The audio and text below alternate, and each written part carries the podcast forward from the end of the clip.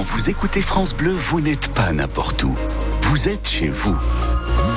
France Bleu, au cœur de nos régions, de nos villes, de nos villages. France Bleu Roussillon, ici, on parle d'ici. Nous sommes vendredi aujourd'hui, nous sommes le 9 février. Bonne fête à vous, Apolline. Il est 7h30 sur France Bleu Roussillon. Notre météo dans les PO, Simon Colboc.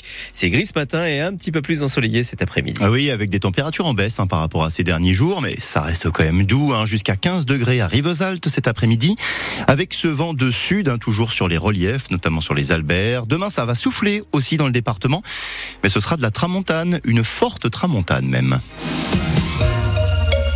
À la une, la polémique autour du golfe de Villeneuve de la Rao, les scientifiques s'invitent dans le débat. Oui, c'est une première dans notre département. 92 ingénieurs et chercheurs de l'université de Perpignan signent une tribune pour en substance, dénoncer le grand n'importe quoi de certains élus du département face à la sécheresse et au réchauffement climatique. Ces scientifiques contestent plusieurs grands projets d'aménagement et en premier lieu, donc, le futur golfe de Villeneuve de la Rao. Éric Rémy est prof à l'université de Perpignan. On est touché par la sécheresse, on est touché par les incendies, on est touché par la canicule, la montée des eaux. Enfin, on a pratiquement tous les phénomènes qui sont présents chez nous. Il fallait quand même qu'on prenne la parole au-delà de nos travaux de recherche et de nos publications, qu'on prenne la parole dans le débat public. C'est un lieu commun de dire que effectivement, euh, un certain nombre de résultats scientifiques ne sont pas entendus. Le golf, c'est le symptôme de ces prises de décision qui ne sont plus du tout adaptées à ce qu'on va vivre dans le futur. Il y en a beaucoup sur le territoire. Hein. C'est des projets qui ne devraient plus être euh, même pensés ni réfléchis et surtout pas proposés et construits. Quand on les regardera d'ici quelques années, on pourra que en rire ou en pleurer d'ailleurs. Et pour aller plus loin, dans 10 minutes sur France Bleu Roussillon, David Giban sera l'invité de France Bleu, spécialiste de l'urbanisme et de l'aménagement du territoire à l'université de Perpignan. David Giban avec nous à 7h45. La maire de Villeneuve de la Rao, Jacqueline Irles, elle réagira dans les infos de 8h. Certains élus et projets dans le collimateur donc des scientifiques de l'université de l'UPVD. Eh bien face à la sécheresse, certains agriculteurs ont décidé de prendre eux-mêmes les choses en main. C'est le cas de Patrice Hay. L'an dernier, le manque d'eau lui a fait perdre 15 hectares de récolte à Toreil. Du coup, Patrice Hay veut désormais créer sa propre retenue d'eau. Et l'idée, François David, l'idée, c'est d'utiliser le trop plein d'eau. Oui, et c'est une méthode totalement différente des méga-bassines où l'eau provient des nappes phréatiques. Ici, Patrice Hay veut capter le surplus des fortes pluies quand il y en a, bien sûr. L'eau va se mettre à ruisseler et ce ruissellement, à Toreil, en bord de mer, ce ruissellement, il a aucun intérêt par la suite, puisqu'il va directement à la mer. Donc on peut se permettre de le stocker. L'eau qui arrive est parfois boueuse, alors elle reposerait quelques jours avant de partir dans un bassin phytosanitaire pour être filtrée et épurée en quelque sorte, puis elle serait enfin utilisée. Une fois que cette eau est stockée, il faut la rendre vivante. Qu'est-ce que ça veut dire de rendre une eau vivante? Ben, C'est aussi de la faire circuler dans des bassins, dans des, euh, euh dans des canaux, et euh, avec de la vie, avec des végétaux, avec euh, des animaux aussi. Le fondement du projet, c'est de pouvoir arroser nos cultures. On cultive des céréales pour nourrir nos volailles. On, on cultive, enfin, il nous faut des prairies pour pouvoir nourrir nos moutons. Désormais, Patrice Hay attend de savoir si la région va financer ou non son projet à hauteur de 150 000 euros, ce qui suffit pour le lancer.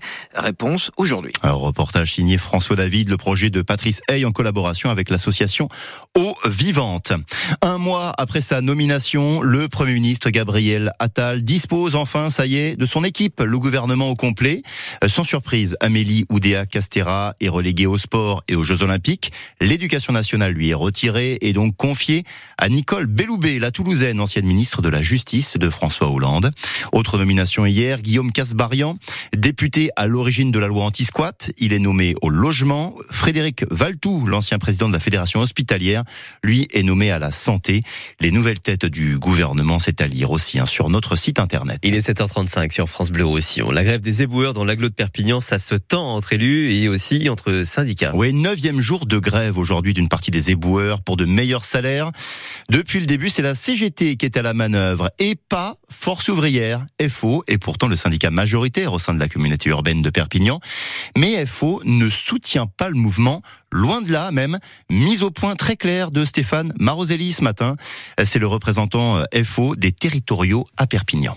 Il n'y a aucun, aucun appel à la grève de, la part de Force ouvrière. D'ailleurs, nous sommes contre ce mouvement de grève, puisqu'en fait, euh, on ne peut pas prendre en otage les Perpignanais pour des revendications qui sont utopiques. Vous voyez bien le résultat. Au final, les Perpignanais, ben, qu'est-ce qu'ils se disent?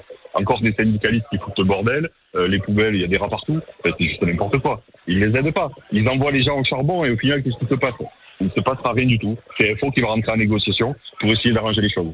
Bien entendu que nous demandons des augmentations de salaire, bien entendu que nous demandons les tickets restauration, l'agglomération, mais pas de cette façon-là.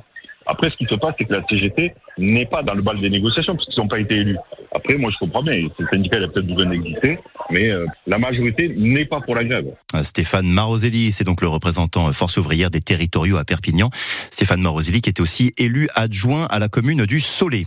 Hier sur France Bleu Roussillon, Jean Villa, qui est lui élu à Cabestany, euh, a demandé l'ouverture de négociations entre l'aglo et les éboueurs en grève. La communauté urbaine propose bien un rendez-vous désormais, mais seulement dans une semaine, seulement le 16 février. Méfiez-vous si vous devez prendre un train aujourd'hui et demain, un mouvement de grève à la SNCF. Ça concerne les trains régionaux, dans les PO, dans l'Aude, dans l'Hérault et dans le Gard, tout l'ex-Languedoc-Roussillon. Les contrôleurs de trains appelés à la grève, ils dénoncent euh, la hausse des violences à leur encontre à bord des TER depuis le début de l'année. La consultation chez le médecin généraliste peut être bientôt à 30 euros. En tout cas, hier, un premier pas a été franchi. Le patron de l'assurance maladie a expliqué qu'il y était favorable mais pas tout de suite. La Sécu va exiger des contreparties. On va en reparler plus en détail tout à l'heure dans notre journal de 8 heures. À serrer la victoire partielle des écologistes, sept platanes étaient menacées près de l'ancienne gare. La mairie expliquait devoir les abattre pour aménager un nouveau quartier. Eh bien, la mairie de Serré a finalement accepté de revoir sa copie. Désormais, seuls deux platanes seraient coupés. Et puis le rugby à l'USAP, un an de plus pour Tavité Vérédamou. L'ailier prolonge son contrat hier à l'USAP donc. Et puis en foot, l'exploit de Rouen en Coupe de France. Les Normands qui jouent en troisième division, ils éliminent Monaco. Rouen en quart de finale donc de la Coupe de France.